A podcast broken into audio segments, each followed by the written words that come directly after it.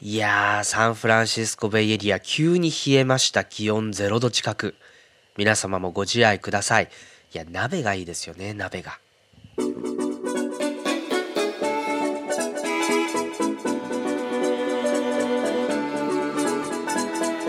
皆さんこんにちは松村太郎ですレディオドット太郎サイトパイロット版を3回終えて4回目の放送ですさすがにそろそろベータ版ぐらいにはしてやっていいかなと思ってるんですけれどもまだまだいろいろ調べたいことやりたいこといっぱいありますので引き続きお付き合いください。で冒頭の鍋の話なんですけど実はこの辺松茸が安いんです。だいたいこう 450g で15ドルぐらいなんですよ。まあ扱いに困るほど買えるわけです。だから松茸をいつもの普通のキノコ扱いしてバタ炒めにしてやりましたけどね、えー、松茸好きな方おすすめですよ。ぜひいらしてください。テクノロジーの巨人を定点観測して業界全体を読み解こう。C ネットジャパンで連載中の Apple ニュース一気読みから気になる話題をピックアップします。先週のトピックまずはおさらいしていきましょう。いよいよ12.9インチ大型タブレット iPad Pro が11月11日から販売開始です。32GB の Wi-Fi モデルが94,800円。Wi-Fi セルラーモデル 128GB のみで12万8800円からとなっています。2016年4インチサイズの iPhone も新登場するかもしれないとの予測が出てきています。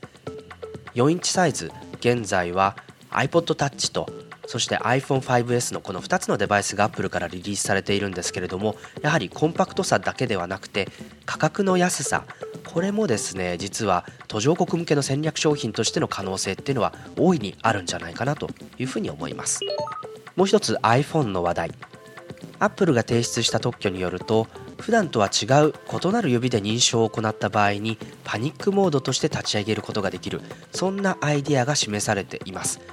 パニックモードの場合は中の情報は保護されてまっさらな状態に見えると。そしてアプリも何も入ってない。だけど写真や動画などを撮影してこれで救助を求めたり警察当局に転送するといった設定もできるそうです。今までは画面が割れないように落とさないようにと iPhone を大事に扱ってきた我々ですけれども今度は iPhone が我々を助けてくれるかもしれません。最後にセキュリティやアップデートの情報。X コードにマルウェアが仕込まれていてアプリで拡散してしまう X ゴースト問題。まだまだ収束しそうもありません。中国国内の企業だけでなく欧米でもこの X ゴースト問題が飛び火しているかもしれません。ぜひ皆さんの開発環境もチェックしてみてください。今週の気になる話題は Apple Watch について。Apple Watch スマートウォッチのカテゴリーの中ではもうダントツのデータが出ています。カナリスによると Apple Watch は発売以来すでに700万台を出荷していると報告しています。この数字は2015年の第2四半期そして第3四半期だけの数字であって、えこの数字を合計してもですねそれ以前5四半期の他のベンダー全ての製品よりも出荷数が多いというデータが出てます。まあ、ペッブルなんかはですねスマートウォッチ早くから取り組んできて Apple Watch のおかげでそのカテゴリーに注目が集まって売上倍増しているというニュースも流れているんですけれども Android Wear 搭載のサムスン LG モトローラといった競合メーカー彼らはですね Apple Watch の爆発力になかなか追いつけていないようです。やはりデザインハードウェアとソフトウェアの整合性ブランドといった要因を挙げていてまだまだ快進撃続きそうです。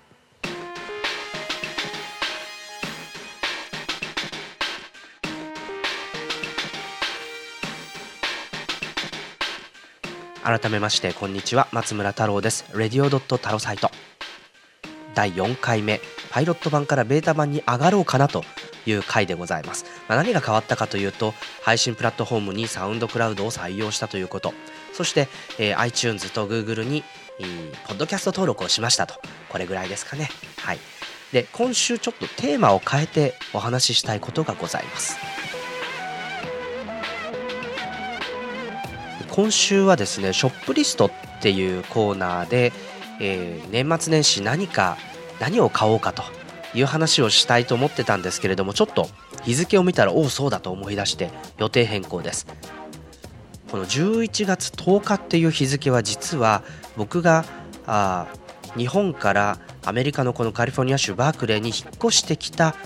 その日なんですね。2011年ちょうど4年前の11月10日。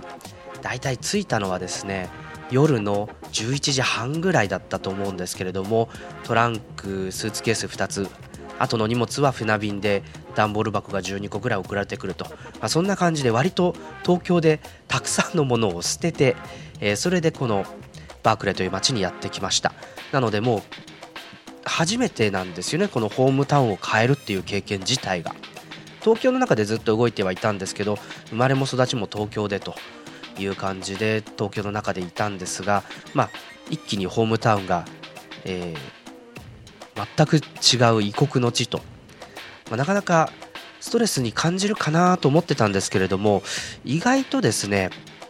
あんまりストレスはありませんでした。というのは、まあ、そもそも海外なんだからいろんなわからないことがあってしかるべきっていうそういった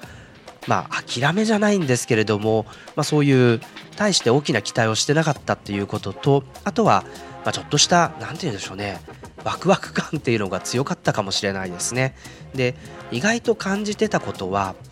あのまあ人生ってドラクエだなと。あるブログポストでも書いていたし、えー、僕もあの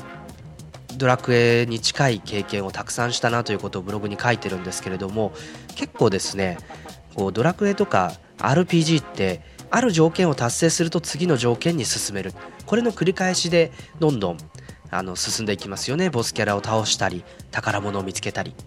なんかその引っ越しのプロジェクト自体がですねそういったあロールプレイング的な雰囲気を感じることができたんですね。だから楽しかったのかもしれません。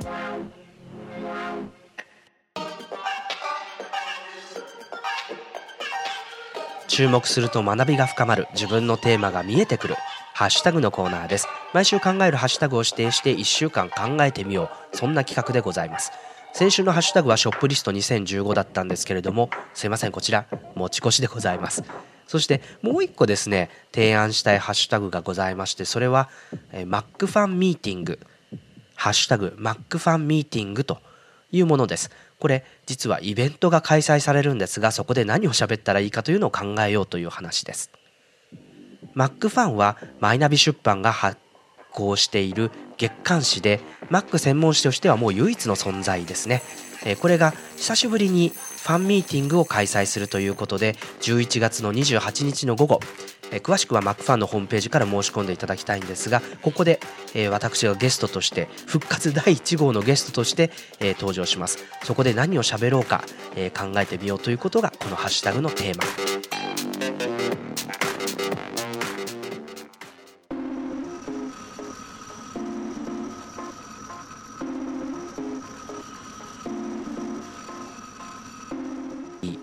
今回は11月10日えー、4年前に私がアメリカ生活を開始した時の話を、えー、振り返ってみようかなと思います。懐かしいですよね4年前。2011年。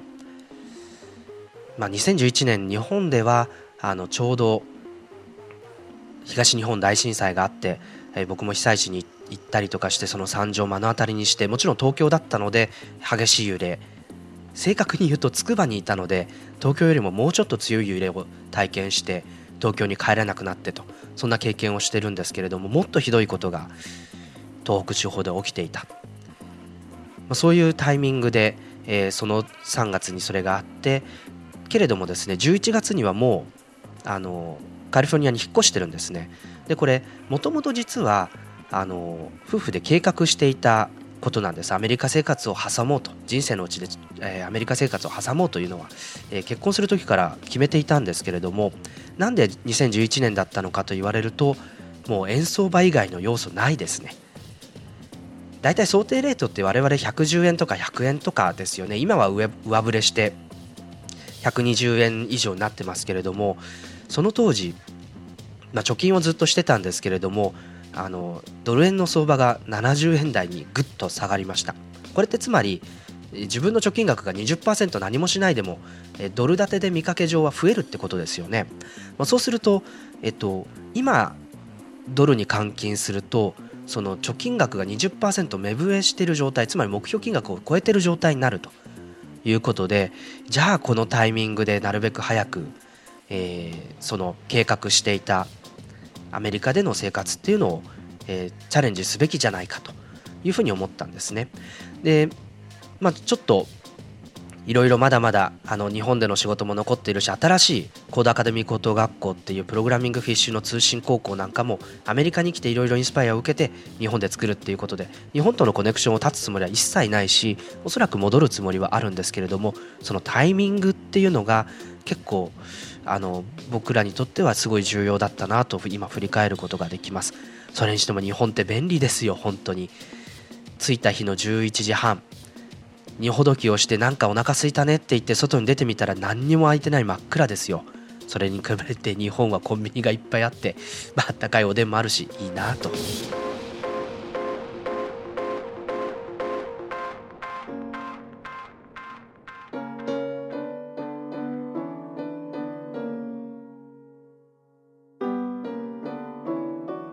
エンディングです、まあ、さっきおでんの話が出たんでちょっと補足しますといろいろその後調べてみるとですね、えー、近くに日本食スーパーもありましてで意外と日系の人が開いたあ大きなスーパーマーケットなんかもあったんですねバークレーには、まあ、そこでは当然おでんのセットなんて売ってるわけで、えー、練り物だし万歳みたいなそんな夕食にはありつけます。意外と日本食手に入るんですよ。そして冒頭でも言った松茸ですね、えー、日本にいる時よりも松茸ずっと食べてますよ本当に。なんか罰が当たるぐらい。でもまあそれはそのとしてあのレストランでの食事っていうのと家での食事っていうのはだいぶやっぱり違いがあってやっぱ飽きますよねそういう意味では、まあ、そんなこんなで、えー、バークレー生活まだもう少し続いていくのかなというふうに思ってるんですけれどもぜひですねバークレーを訪れる際はあこちらいらしていただいてポッドキャストにも出ていただいてということでお待ちしております。レディオドットタロサイト、えー、パイロット版を抜けてベータ版になろうかというところ第4回目、えー、お届けしてまいりましたけれどもなんで13分間なんですかって言った時にまあなんとなくっていうのももちろんあるんですけどこう2つぐらい1分の広告が入ったら15分になるなとかそんな横島な気持ちもなっきにしもあらずでございます、えー、ぜひぜひリスナー数を増やしてですねあるいは何かタイアップみたいな形で、えー、ポッドキャストの面白い取り組みやっていきたいなと思いますのでそういった方もですね、えー、メールアットタルサイド .net にお声がけくださいませ。さあ秋も深まってまいりまして順調に風邪ひきさんも増えてると思います。ぜひ暖かい格好をしながらあ通勤通学そして、えー、家での生活楽しんでいただきたいと思います。松村太郎でした。また来週。さようなら。